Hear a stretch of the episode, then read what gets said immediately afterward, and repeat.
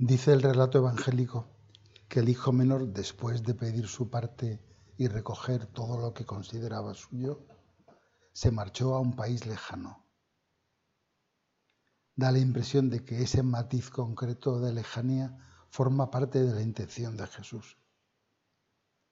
Quiere resaltar con ese detalle no solo el hecho de que el hijo se ha ido de casa, sino la consecuencia inmediata de esa ruptura de la intimidad con el Padre que produce un alejamiento profundo entre su vida y la verdad de su ser. Benedicto XVI, gran conocedor de San Agustín, recordaba en París un pensamiento suyo que aparece a propósito de esta parábola en algún pasaje de la tradición cristiana posterior, para afirmar que el hijo pequeño, más que una distancia puramente espacial, había puesto por medio una distancia existencial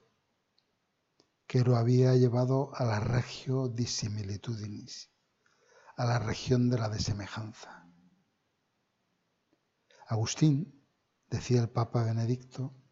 había echado mano de esa expresión de la filosofía platónica para calificar su propio estado interior antes de la conversión. El hombre, creado a semejanza de Dios, al abandonarlo se hunde en la zona de la desemejanza, en un alejamiento de Dios en el que ya no lo refleja y así se hace desemejante no solo de Dios, sino también de sí mismo, del verdadero ser hombre. Así, paradójicamente, cuando podría parecer que el Hijo ha conseguido afirmarse máximamente, que ha conquistado su ser yo mismo en un ejercicio decidido de su libertad, solo ha logrado en realidad llevar a cabo una triste negación de su propia verdad.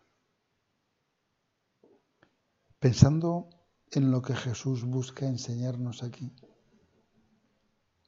podríamos sacar la lección de que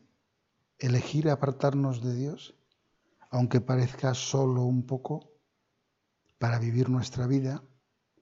significa siempre marcharnos muy lejos, muy lejos de Él